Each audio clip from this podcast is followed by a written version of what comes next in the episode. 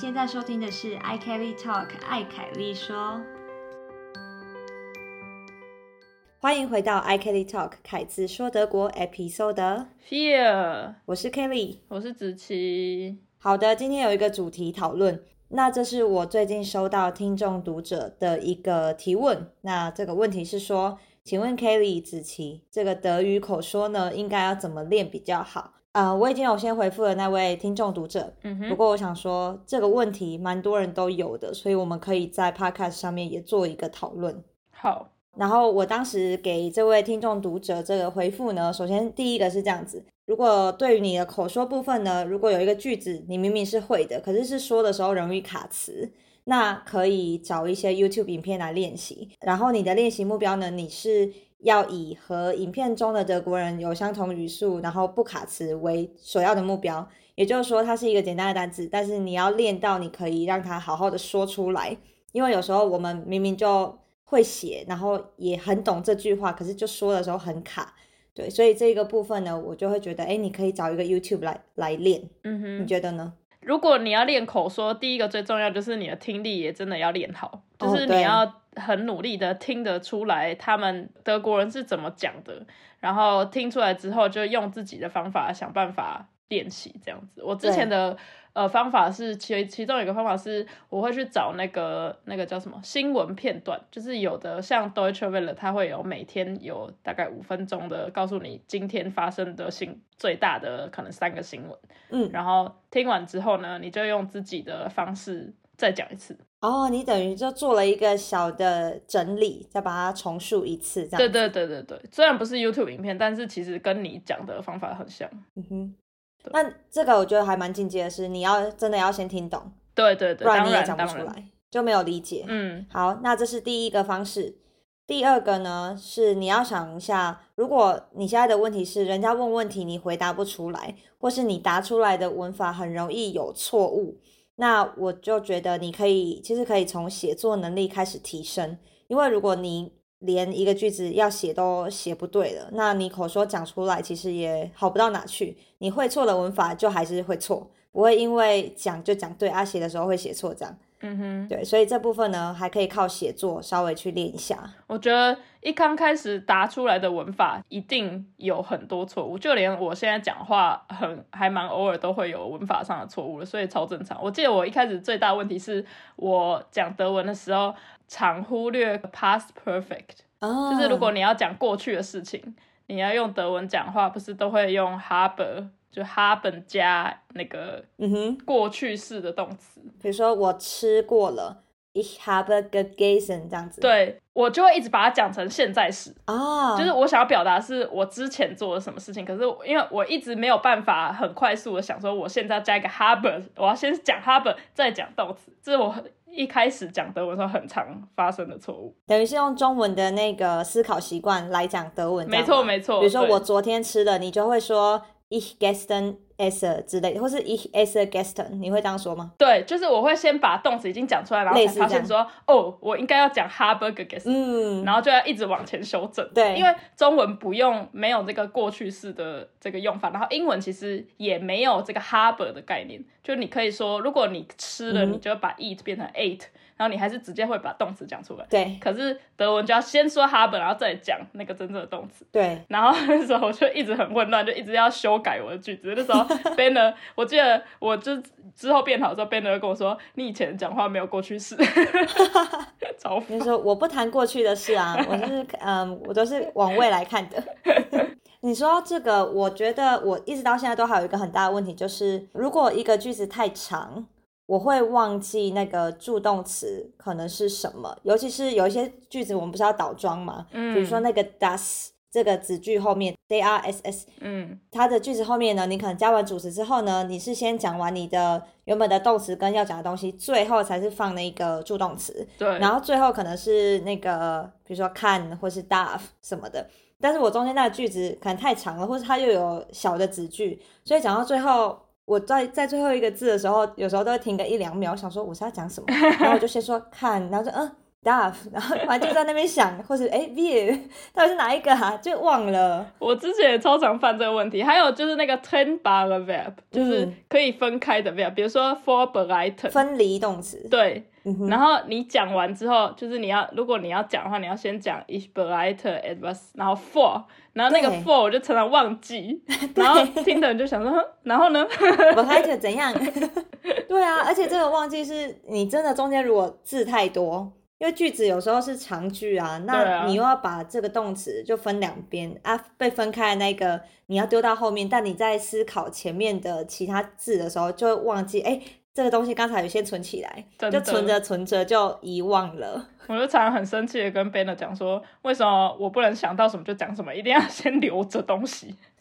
好，总之这一个部分呢，如果你有学德文的话，可以再去体会一下。好，那第三点呢，嗯，如果你是在练口说的时候，觉得自己在应答时的，比如说语气不够自然啊，或是比较没有自信，或是整个的状态都很不顺，那我觉得这个部分就真的比较难自己练，会建议直接找个家教来帮你密集的去雕你的口说的状态。那刚才讲的前面那两个方式都还是可以持续的去练习。那如果可以持续的去练的话，我觉得累积个几个月下来，应该口说可以有明显的进步。但真的重点就是你要愿意勇敢的去说，然后检讨，然后不要放弃，真的每天都要去练它，这样子。真的，最重要的是持之以恒。没错，语言就是这样。好，那我们接下来就来聊聊我们的近况吧。好的，我可以先分享，因为我上礼拜的生活蛮单调的，就是 应该很快就可以分享完。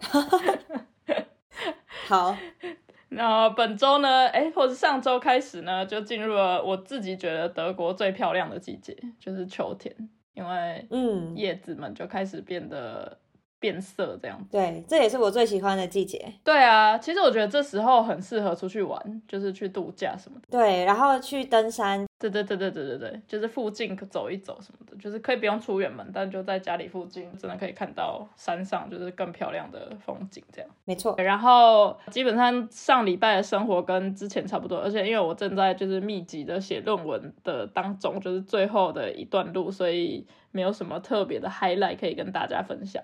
所以我今天就整理了一些我在幼稚园工作的小 highlight，这样子可以分享给大家。好的，感觉有蛮多小朋友的故事可以听，是吗？对对，就是从我的眼睛来观察的这些小朋友的跟小朋友的互动，还有德国幼稚园工作的对小故事这样。嗯，首先就是冬天来了，所以这上周开始也是德国人的生病季节又开始，所以也理所当然的，我的很多同事们也是开始生病。所以上周真的有一度，好像有一天早上员工人力短缺，对对对，人力短缺，所以就要临时早上我的同事就赶快打电话问谁说，就是啊你是几点来上班？因为他们其实没有搞得很清楚，说谁几点什么时候来，嗯然后就变成一大早。呃，我们这一组的小朋友还好，可是另外一组的小朋友，另外一组的小朋友但是我们这一组小朋友两倍的人数多，可是只有一个幼稚园老师在那里，然后就很可怕，就我们这一组的老师就赶快去帮他打电话问大家说，啊你什么时候来，可不可以早点来这样子。所以就每次到这种生病季节的时候，幼稚园就会很兵荒马乱。有时候甚至我有遇过一次是需要提早就是下课，就是早上就要跟所有家长说，今天没有办法到两点半，今天到一点或者到十二点半，你们就要来接小孩，因为我们真的没有人没有人手。真假？那所以所有家长就是要马上配合，要早点去接这样子。，对，你就真的要这个在台湾我觉得很难做到哎、对在就被骂爆吧？对 一定会被骂爆。对啊，可是对啊，这边没有办法，就是你刚刚讲到说那个你们老师在这个容易感冒的季节也感冒了，我当时候就有疑惑，就是老师在那边工作那么久了，难道不会免疫吗？就是已经接触太多这种小孩病毒。我自己有想过这件事，可是因为你知道，毕竟每年都要打流感疫苗，就是每年流感都在变化嘛，啊，所以有可能也因为这样，所以老师也要适应新的 流感病毒，就是还没有适应完成，对，所以就是先来一波生病这样子。大家都要越来越强这样子，对啊，病毒跟人都是。对。然后，所以，哎，我们刚刚讲到，就是必须因为人手不足，必须提早，就是大家提早下课这件事情，就是在这里其实也蛮常见的。嗯，对你也不能抱怨什么，因为就是没有老师，所以没办法。然后，我想跟大家分享的另外一个小主题，就是关于。刚来幼稚园的小朋友，他们有一个超长的适应期这件事情哦。怎么说？对，每年大概九月开始，跟其实跟台湾差不多，就是幼稚园就是重新等于学年开始重新计算嘛，所以理所当然的也会有新的小朋友进来幼稚园。在台湾，我们的印象是新的小朋友进来，他们就是一口气一起进来，然后一口气一起可能哭个一个礼拜，然后一起。重新适应这样子，一起哭一起笑这样子。对我，我以前的经验也是这样。我不知道 Kitty 的经验可能以前也是这样。我不太记得哎，太久以前了。而且你怎么记得啊？那也不是十几年前的事。因为我记得十几年前，我我蛮记得，就是我进去的时候，我刚开始进去的时候，我没有什么哭，可是我就看旁边人都在哭，然后我就开始哭。哦，你就想说你要跟大家一样，你就跟着哭。我觉得。我猜测我应该没有哭，是因为我只有读大班，所以大班应该不要再哭了吧？已经很大了，很难讲啦。对啊，对啊。然后这边呢比较不一样的是，他不会是一群小朋友一起进来幼稚园，因为毕竟有的小朋友像我，至少我的这一班，我的这一班算是幼幼班嘛，所以呃小朋友差差不多到三岁或是刚满三岁之后没多久，他们就会离开我的这个班到。幼稚园组去，或者是到其他的幼稚园，所以每个小朋友年纪都不一样，所以当有的小朋友离开之后，才会补新的人进来。所以其实一整年下来都断断续续会有人会有新的小朋友进来，就不是固定集中在九月，只是九月会有比较多，就是因为九月是一个正式，还蛮多小朋友从。从上个学年离开，然后这个学年开始正式新的学年。嗯，那这样也代表说你们其实没有一个很正式的开学这样子吗？就没有那个仪式哦？对，没有没有开学仪式哦。对，然后我其实想要讲的重点是，呃，新的小孩进来的时候会有一个很长的适应期。这个适应期呢，就是不像在台湾你。带小孩带小孩去他新的幼稚园之后，你就把小孩丢在那边，然后爸妈就走了，然后一直到下课才会去带他。第一天就这样。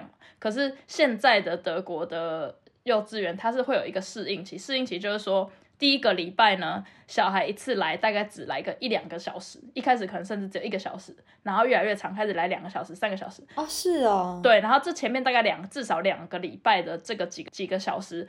爸爸或妈妈都要在旁边陪他啊！竟然是这样，我以为是就丢着就走这样。我的经验跟我的印象也是这样，可是我是来到德国之后才发现，哦，原来他们的适应期完全不是这样。就是一开始爸妈会在那边，然后当然每一个小孩会想办法配一个幼稚园老师，是等于当他的那种带他的老师。当然一个老师他可能会一次负责很多小孩，可是对于这个新的小孩，他们会特别配一个老师，然后一第一个礼拜总是。嗯，他们会跟我们其他就已经在这里适应的很好的小孩会分开，就是他们会在特别的一个房间，我们有一个特别玩游戏的小房间，他们会在那个小房间里面跟那个老师还有他们自己的父母在里面就是玩啊什么，他们想做什么就做什么，然后基本上老师会鼓励爸妈。呃，你就在那边陪小孩，可是你不要跟小孩玩，就是跟小孩做任何事情都是由老师跟他一起做，然后妈妈的责任或爸爸责任就只是让小孩知道说，哦，我不用哭，因为妈妈就在旁边或爸爸就在旁边，有什么事情或是怎么样，我需要安慰的话，我再去找爸爸或妈妈就好。可是今天我一来到这个环境，我我就是应该要跟其他就是老师或是甚至到晚一点之后其他小朋友玩，而不是一直黏着爸妈。他们的概念是这样，哎，我觉得这个设计很不错，哎，它就有点像是在在你想要转换环境的时候，不要让你就突然过去，然后原本的你的那种舒适度跟安全感一下就没了，对，然后会被逼迫着就是要接受这一个陌生老师，就你跟他就完全不认识啊，然后你要是嗯，你想要你想要哭或怎么样的，可能他就是陌生人哎。你根本也不敢哭，然后就变成你的情绪很压抑。对啊，对啊，我觉得就是他们的真的想的很周到，就是可能不希望让小孩造成他内心的那个受创，一开始就被爸妈有点像丢掉的感觉。因为我们一开我们以以前真的很多小孩会是有那种感觉，就觉得哦，爸妈怎么把我丢在这个地方，然后就走了这样子。嗯可能前两三个礼拜都会觉得很受创，为什么爸妈都每次都把我丢到一个地方，然后就离开？对对对，但这边就它是一个让你循序渐进，让小孩慢慢适应的那个过渡期。当然，缺点就是也是我觉得在台湾就不可能这样，因为你可以想象，就是在台湾的爸妈需要花前面大概三个礼拜，然后每天早上陪小孩去呃幼稚园一两个小时这样。我觉得应该没有爸妈可以难了。对啊，没有那个假，然后应该也没有那个时间去做这件事情。没错没错。那你说这个是几几周啊？呃，其爸妈要去的时间？主要是看小孩的状况，就是因为每个小孩适应的状况都不一样嘛。快的小孩平均来说，我觉得可能差不多三个礼拜，然后每个礼拜他就会慢慢延长小孩待在这边的时间，然后加上爸妈。呃，待在那边时间也会慢慢的缩短。比如说，从第二、第三个礼拜开始，幼稚园老师就会鼓励爸妈说，可以中间到一半的时候出去一下，比如说出去跟就跟你的小孩说我要去买东西或什么，然后从可能先离开个半个小时开始，到离开一个小时，然后到离开两个小时，甚至到后面最近就是有一个小孩他正式跟我们一起，他刚脱离这个适应期，他妈妈就是带他来，然后他就直直接走掉这样子。他从练习生，然后现在正式出道，这样吗？对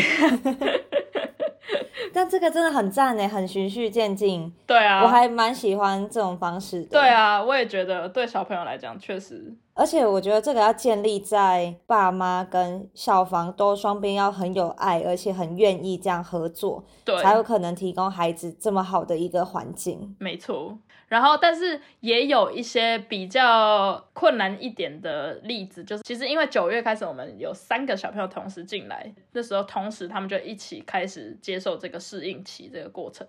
然后到目前为止，其中一个小孩已经过了适应期，他甚至从这周开始，他会完全的跟我们一起待到幼稚园下课这样子。嗯，很棒。他跟我们一起吃完午餐之后，吃完午餐之后，其实就会有一个睡午觉的时间。其实，然后过没多久，家长就会来接。然后他上周就有吃完午餐之后，家长就来。然后这周就是他家长就有跟老师讲好说，那这周开始试试看吃完午餐后再跟大家一起睡午觉，这样看能不能到最后。嗯，然后如果不行的话，当然就是对啊，家长随时要 stand by。如果真的有真的没有办法，老师就也只好打电话给家长。对，这表示。对啊，小孩在前期去幼稚园的时候，就妈妈或爸爸他们的工作也是要随时待命诶，他必须知道说，我随时都有可能会被幼儿园叫回去，要干嘛干嘛。对，没错，就是其实我觉得对爸妈来讲，他们也有一定的压力，因为就算在家里面，就算你的你知道你的小孩现在适应比较好，如果真的中间有什么，就是因为毕竟他还刚去还不稳定，真的有什么老师没有办法 handle，他必须无论如何一定要爸爸妈妈来的话，他就还是随时要到这样。嗯，对，然后另外两个小孩，我刚刚说有三个嘛，另外两个就比较困难一点点。其中一个妹妹她特别的依赖爸妈，嗯哼，那个妹妹还不太能接受爸妈离开这件事，是啊、哦，所以就对我们来说也比较困难一点。啊，那这样对啊，爸妈他整个月就都在那，就对啊，就比较就是走不开。对啊，就变成说前面已经有一个妈妈，她带她小孩来大概两三个礼拜，她小孩就已经完全适应，她完全可以离开。然后后面这两个妈妈就到目前为止还是要一直待在幼稚园里面，嗯，就是对大家来说都蛮辛苦的，但就没办法，因为每个小孩的个性不一样。而且爸妈让他们去幼儿园，应该也是希望说他们可以有团体生活，然后去学习不同的东西。对啊，所以应该也希望他们早一点适应。当然，当然，对爸妈来讲也很希望这件事赶快成真。没错，但我们也在聊，就是如果那个妹妹还状况还一直这么的不太好，我们就在想说，如果真的不行的话，那也没办法，说不定爸妈就会先放弃。对，可能在半年长大一点再来之类的。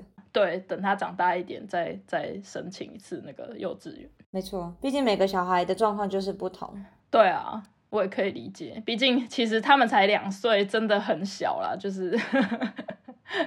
对啊，对，我觉得小孩真的是另外一种生物，哎，就是跟 跟成年的人类比起沟通，的方式很不一样。没错。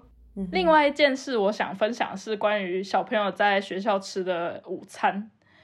就所谓的营养午餐。这个是学校准备吗？看学校，有的幼稚园，呃，他会提供早餐跟午餐，有的只会提供早餐。像我们这个组的话，只有提供早餐，然后午餐的话，嗯家长要自己帮小孩带这样子。然后我想分享这件事，就是那个小朋友每次把午餐打开，就是爸爸帮他们准备的那个便当盒一打开，我都很怀疑说 这边的小孩到底是怎么样可以长到那么高大的，因为。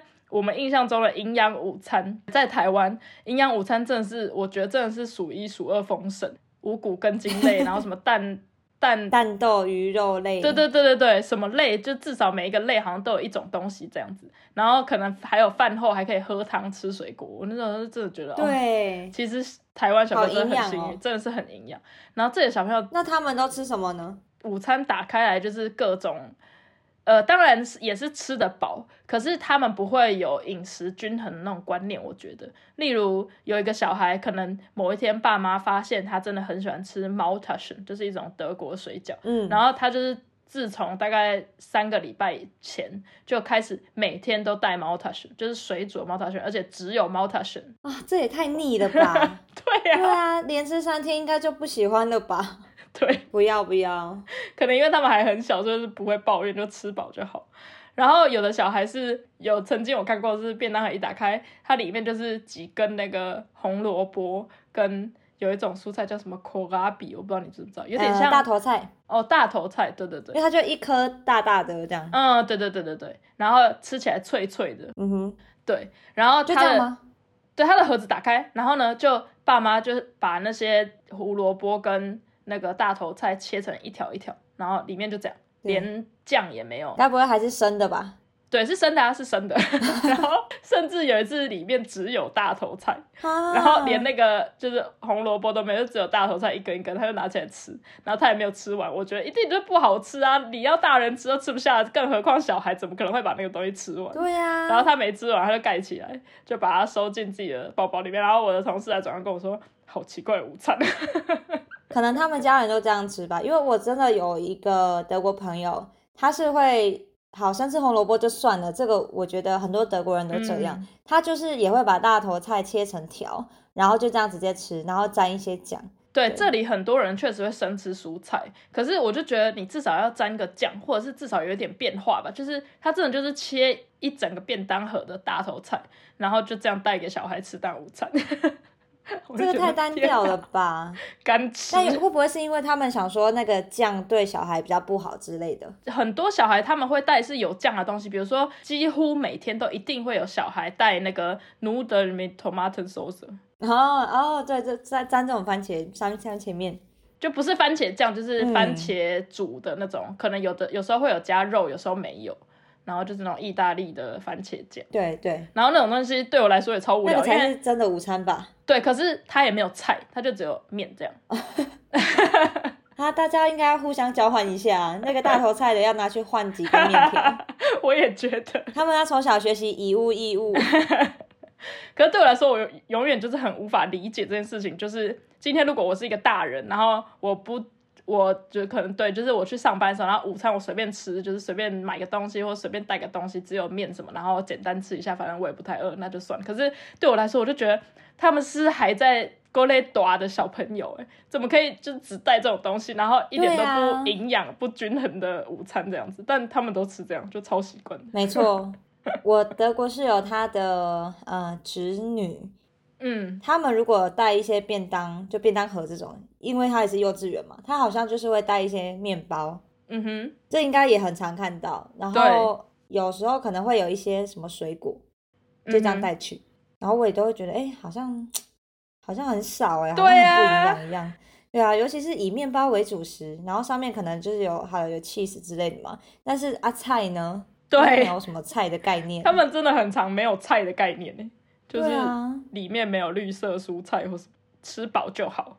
对，好像就是为了吃饱。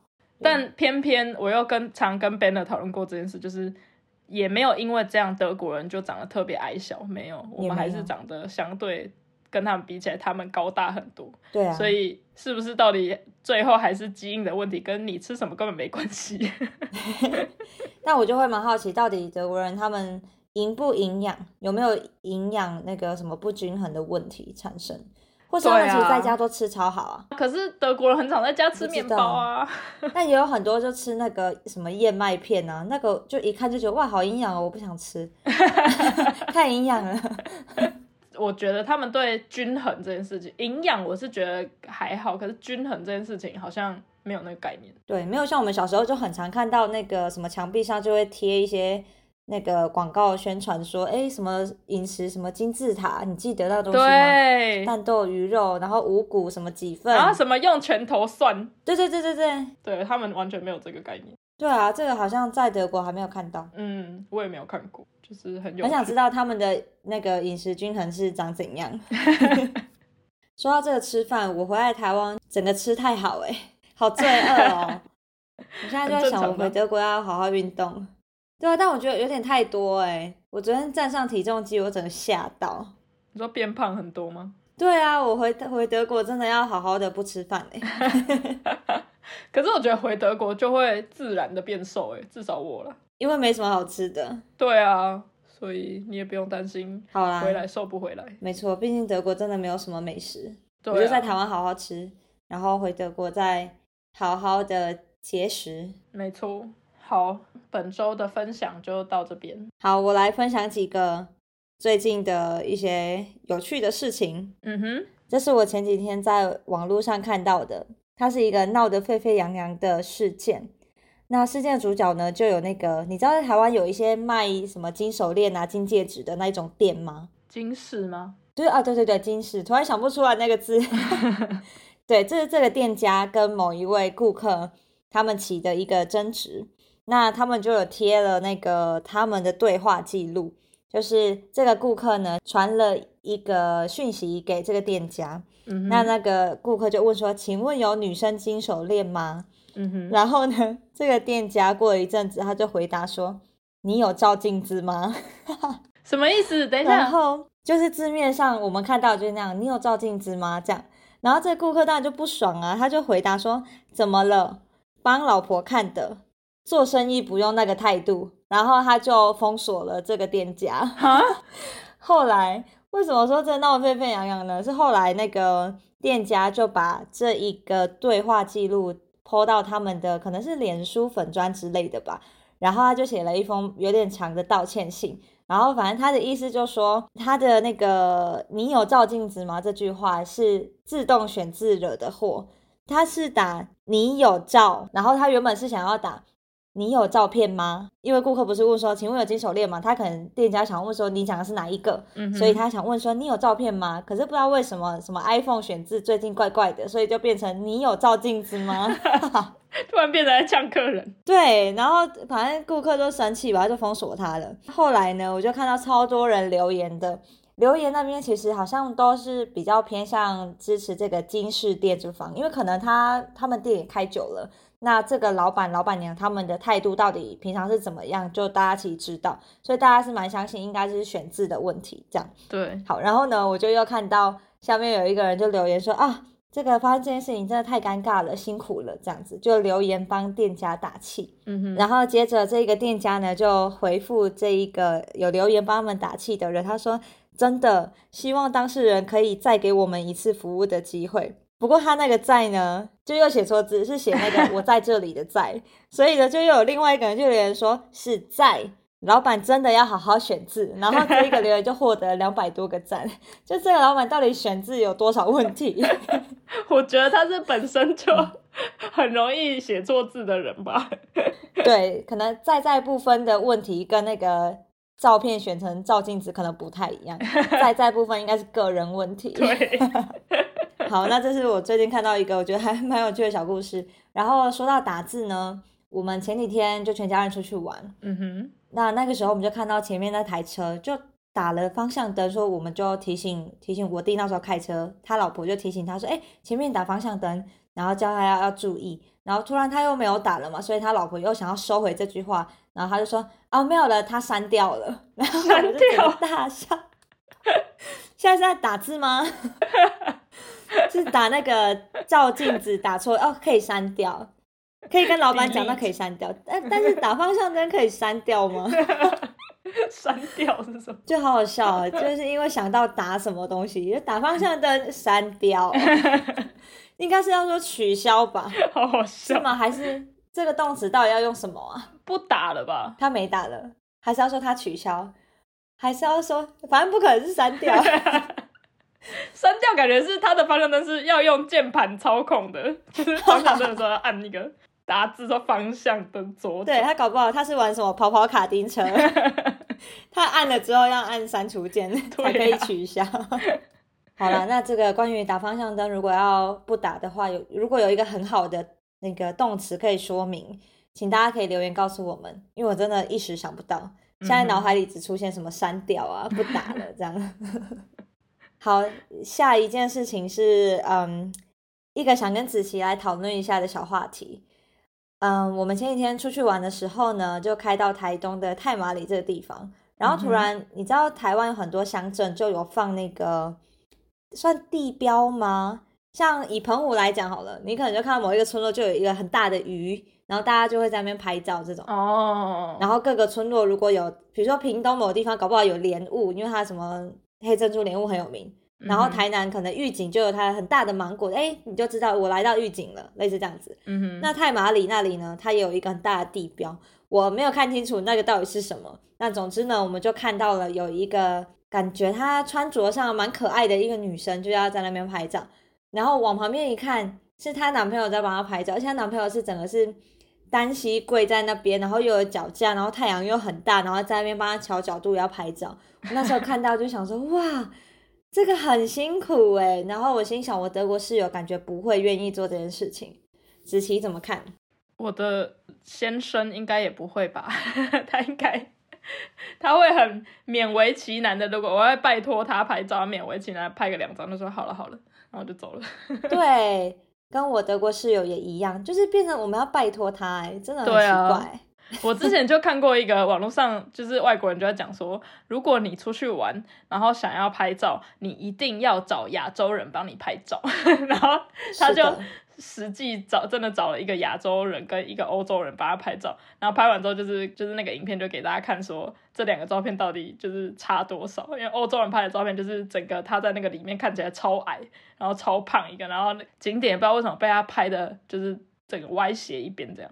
然后亚洲人的话，就还会教他怎么拍 pose，然后亚洲人就真的会就是跪在地上或者蹲蹲在地上，想办法帮他拍到一个很棒的角度这样。对，就每个都摄影师的感觉，都有对训练过，这真的有差哎。我记得有一次跟一群台湾人去柏林玩，那去柏林就是一定会在布兰登堡门前面拍照嘛，对不对？嗯哼，然后我记得那一天呢，我就先随便找了一个路人帮我们拍，然后我就说，哦，我们就是要拍这个，我们这些人以及后面这个布兰登堡门。嗯，然后结果拍一拍之后，反正就是我们的整个重点都没有在中间，就是很奇怪，然后又糊掉。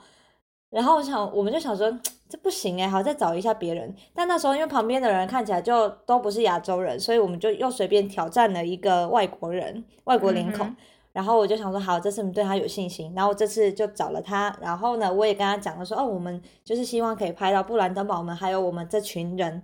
对，好，然后结果拍出来之后呢，完全看不到布兰登堡门。想说 这个照片我们就在别的地方拍也可以啊，对啊我们可以在台湾拍啊。那我的背景就布兰登堡门，对啊，他应该也是游客之一，他不知道吗？或者他为什么不会拍？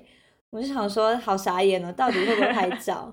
对吧、后来呢，我就我们就说，算了算了，我们自拍吧，这样。然后我就在前面就是举着手机这样子直接拍。对啊，在欧洲要找到帮会帮你拍照，真的超辛苦的，所以更是不用指望在德国的另一半会拿出什么脚架帮你拍照。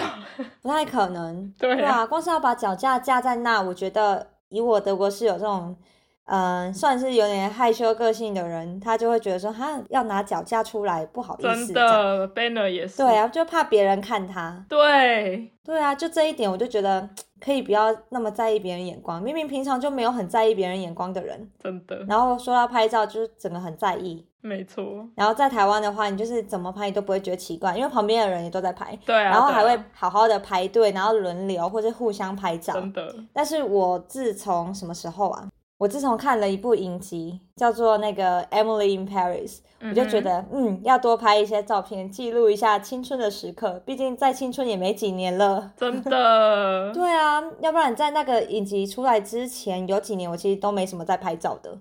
我觉得来到德国之后，就是整个氛围，因为真的大家也没什么爱拍照，所以可能本来爱拍照的个性也会慢慢的被消磨掉。对对对，因为旁边的人都没有在拍啊，没错。对啊。然后好像大家就觉得哦，这个景色习以为常，或是哦，这个好漂亮，用眼睛看一看，然后就走掉了。对对对，就也会自然而然的跟着这样。没错，多拍照，然后希望可以慢慢让我们的另一半都愿意帮我们拍一些照片。对，慢慢的训练他们。好，那我们接下来要来分享一则奇闻异事吗？好啊，本周的奇闻异事呢，在上周一的时候，有一群欧洲议会的议员。要从布鲁塞尔去史特拉斯堡开会。大家都知道，史特拉斯堡是欧盟议会的那个中心，每周都会有很多欧盟的议会的官员们会去史特拉斯堡开会。然后其中呢，上周一就是也是有一群人，他们要去史特拉斯堡开会嘛。但是这他们就搭上了一个。法国的那个火车，结果法国那班火车呢，他们就因为误点跟就是一些那个他们说列车错误的放置的问题，所以本来应该要在去史特拉斯堡这台火车就开到了迪士尼，哈，所以原本要开会的那一些人还穿着西装笔挺这样，然后就哎，我怎么旁边是那个 什么米老鼠，太酷了。对，那就开会直接变在那里就好了。对呀，我也觉得。我也我刚我那时候看到这个新闻，想说，那你们就直接去迪士尼乐园顺便玩了，啊，又可以开会，不是很开心吗？对啊，感觉很不错哎。然后反正就是这是一个很小的新闻啊，反正就是他们本来是说，本来要去史特拉斯堡的这个车呢，就是不然开到迪士尼乐园之后，只好在那边折返。最后他们还是有到史特拉斯堡，但是就是 delay 了大概四十五分钟这样子，就赶快马上折返回去。毕竟就是车上坐了很多很重要的官员，他们要赶着去。开会，所以他们就赶快折返这样。好可爱哦！但我也我真的很难想象，如果在台湾有一群官员，他们原本要去台北开会，结果就跑去什么六福村啊、九福花村，傻眼，太可爱了吧！给我好好开会，不要在那边。然后那个当然很多官员他们就在那个 X，就是以前的推特上面就写了评论这件事情，就说有的官员被载到那个迪士尼乐园那边之后，然后其中一个德国官员就写说。我们不是米老鼠议会，we are Mickey Mouse Parliament。然后还有一个丹麦的议员，他就写说，呃，这应该是可能是下一个。下一部迪士尼电影的电影的名称就是《议会和想去度假的火车》这样。啊，里面要演什么？是该不会是那一些议员们他们想要为自己就是成为演员的一条路线铺路吧？对啊，我觉得他们心里应该也蛮开心吧，就是觉得啊，可惜不能真的去迪士尼走一走、玩一玩。他们可能心里想说：“哦，好烦哦，怎么今天还要工作啊？我想要待在这边玩呢。”真的，我不想工作。对，这就是上周的一个小小奇闻异事。好的，感谢子琪分享。好，那我们本周的分享就到这边结束啦，感谢大家的收听，我们下周见，拜拜，拜拜。你喜欢我们今天的内容吗？别忘了留言告诉我们，或者是给我们五颗星的评价。你也可以透过 IG iKelly Talk 来和我们聊聊你今天听完的心得哦。